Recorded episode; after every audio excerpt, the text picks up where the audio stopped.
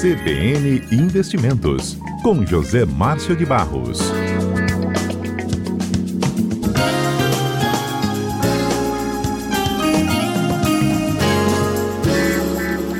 CBN Investimentos no ar e José Márcio de Barros conosco ao vivo. José Márcio, a gente está aí prestes a ver né, um novo governo assumir nos Estados Unidos nos próximos dias, só que os anúncios econômicos já estão né, a todo vapor e provocando reações. O que, que a gente tem de destaque sobre isso? É, Fábio, é verdade. Enquanto aqui no Brasil os jornais estão é, preocupados com o cronograma né, de vacinação, vacinação começa na semana que vem, é, no dia 20, mas o que surpreende, o que é realmente monstruoso, é o pacote de ajuda americano do Biden, né, que lançou ontem.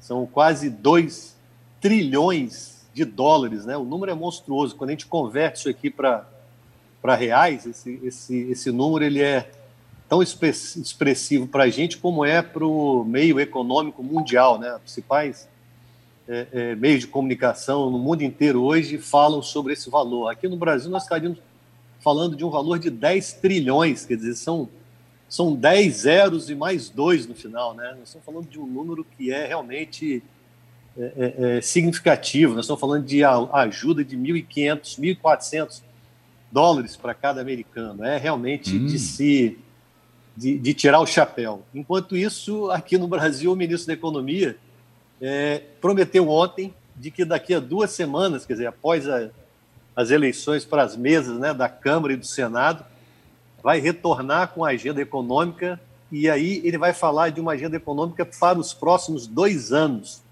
Nós estamos falando aí, principal ponto que ele disse que vai atacar é a expansão da oferta de empregos. Vai falar também sobre a lançar um produto sobre a carteira verde e amarela, vão insistir com a, com a, com a vinda de um imposto para financiar a Seguridade Social e o principal deles, querem unificar uma série de programas sociais que hoje é, vão desde auxílio à, pesca, de, de ajudar trabalhadores que moram em, em regiões de pesca, até programas sociais como Bolsa Família. Então, o presidente já disse que é, é, Renda Brasil está proibido de falar. Então, é que uh, o mercado diz que vai aguardar, então, nas próximas duas semanas, conforme a fala do ministro ontem, de que nós vamos ter surpresa aí após as eleições na, na, na Câmara e no Senado. Né? Eles devem estar uhum. vendo alguma coisa que nós não estamos vendo ainda, porque isso foi prometido lá atrás. Mas, de qualquer forma, a gente não deixa de de esperar por, por uma agenda é, econômica positiva que até agora não veio. Hoje também tem uma reportagem muito interessante no jornal Valor Econômico.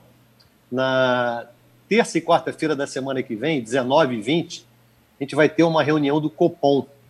E o Valor Econômico trouxe hoje uma pesquisa com 90 instituições financeiras, bancos, corretora, sobre o que, que eles esperam que a, a gente vai ter de taxa Selic para final do ano de, de 2021, para 31 de dezembro.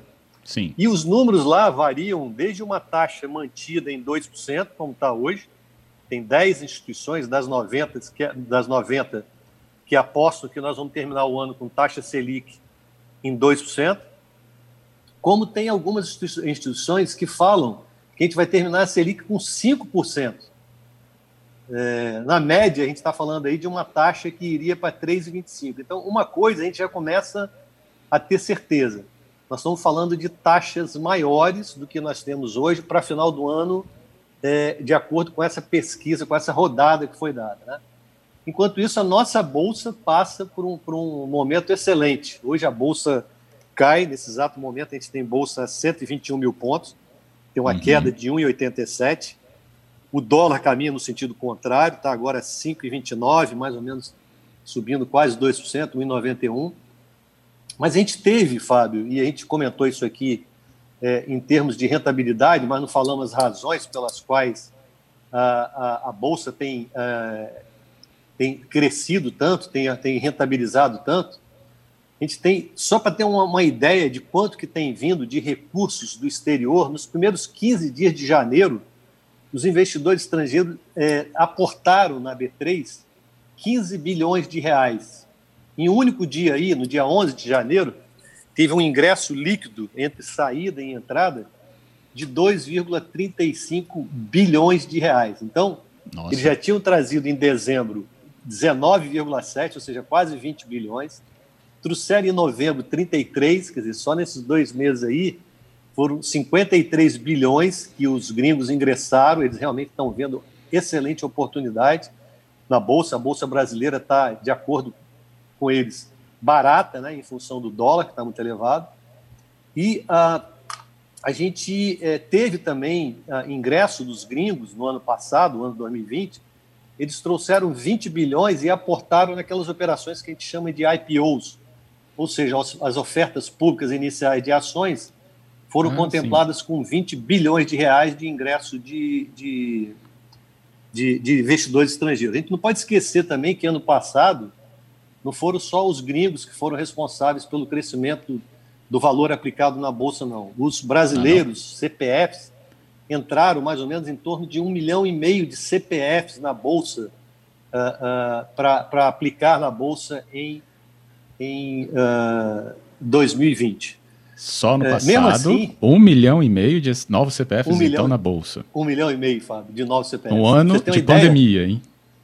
No ano, no ano com pandemia. Mas sabe o que foi uhum. isso que uhum. ocasionou isso também? Foi porque as taxas de juros caíram muito, as taxas de juros foram para 2%, e os investidores é, acharam que não poderiam é, rentabilizar os seus recursos a menos que uh, resolvessem correr algum tipo de risco, e um risco é, que foi aí para um pouco para a bolsa de valores e um pouco ingressou em fundos de é, investimentos que a gente chama de multimercados, que foram os dois principais ingressos de volume de recurso no mercado que a gente chama de, de risco em 2020. E esse número é realmente surpreendente. Mas, de qualquer forma, os gringos, apesar de terem entrado com tanto recurso na Bolsa, Fábio, ano passado eles deixaram é, o país, no geral, no balanço geral, 31, quase 32 bilhões de, de, de reais deixou a Bolsa Brasileira, a B3. Quer dizer, esse volume ainda foi um pouco menor do que tinha saído em 2019, que em 2019 já tinha saído 44 bilhões.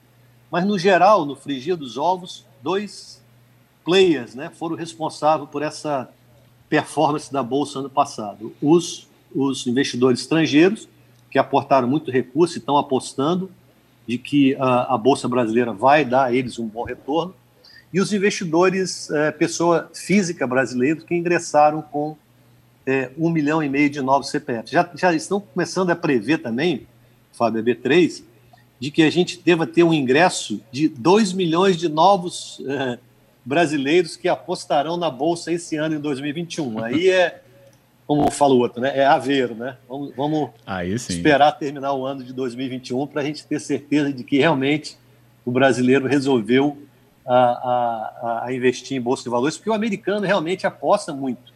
Nós temos é, a aí proporção, uma, inclusive, uma é muito grande, né? Entre lá e aqui. A diferença é muito grande. Lá a eles é apostam é realmente.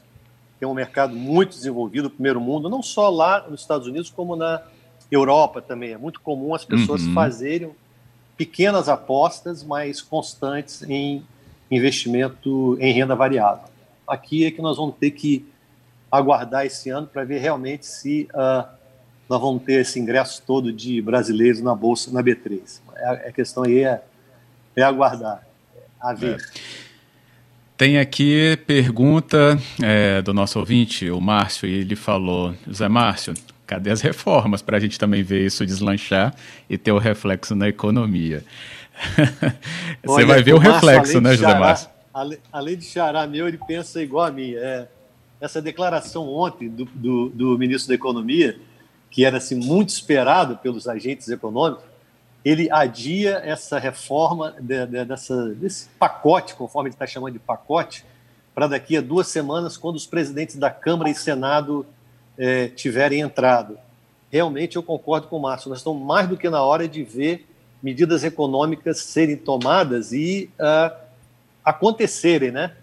Mais uhum. do que uhum. agenda é, política, de comentários, de que o presidente venha para a mídia falar, nós somos muito realmente carentes de medidas econômicas e eficazes, né?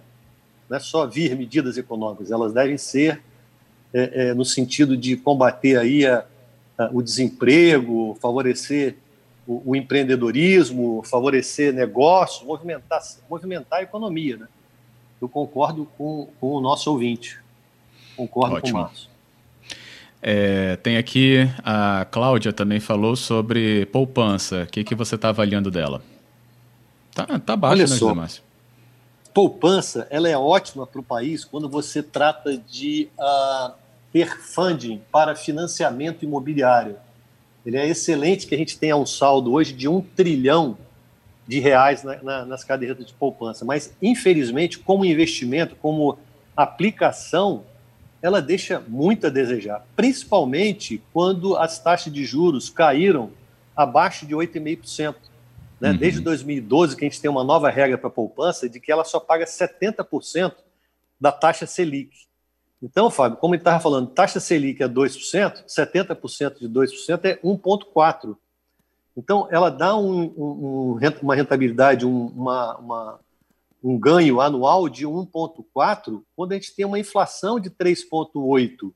Quando a gente tem uma inflação prevista agora, o novo pesquisa Focus que saiu, nós estamos falando de 4,21. Então, realmente fica difícil você aplicar, ter um investimento, aportar dinheiro em caderneta de poupança, quando você sabe que você não está ganhando nem da inflação. Então, eu, eu acho que a Cláudia, é, se ela for é, aplicadora, investidora em cadeia de poupança, ela tem outras, outras formas de investir o dinheiro dela, de aplicar, é, que, de, que vai dar a ela um melhor retorno. Nós estamos falando até mesmo um próprio CDB de banco que pague aí uh, taxa cheia hoje, é, é, 100%, para um banco que não seja de primeira linha, ela vai ter 2% ao ano, que é muito maior do que cadeia de poupança. Então, existem outras formas de aplicar o recurso que não seja uh, só em caderneta de poupança. Se for por um curto período de tempo, o que, que a poupança é?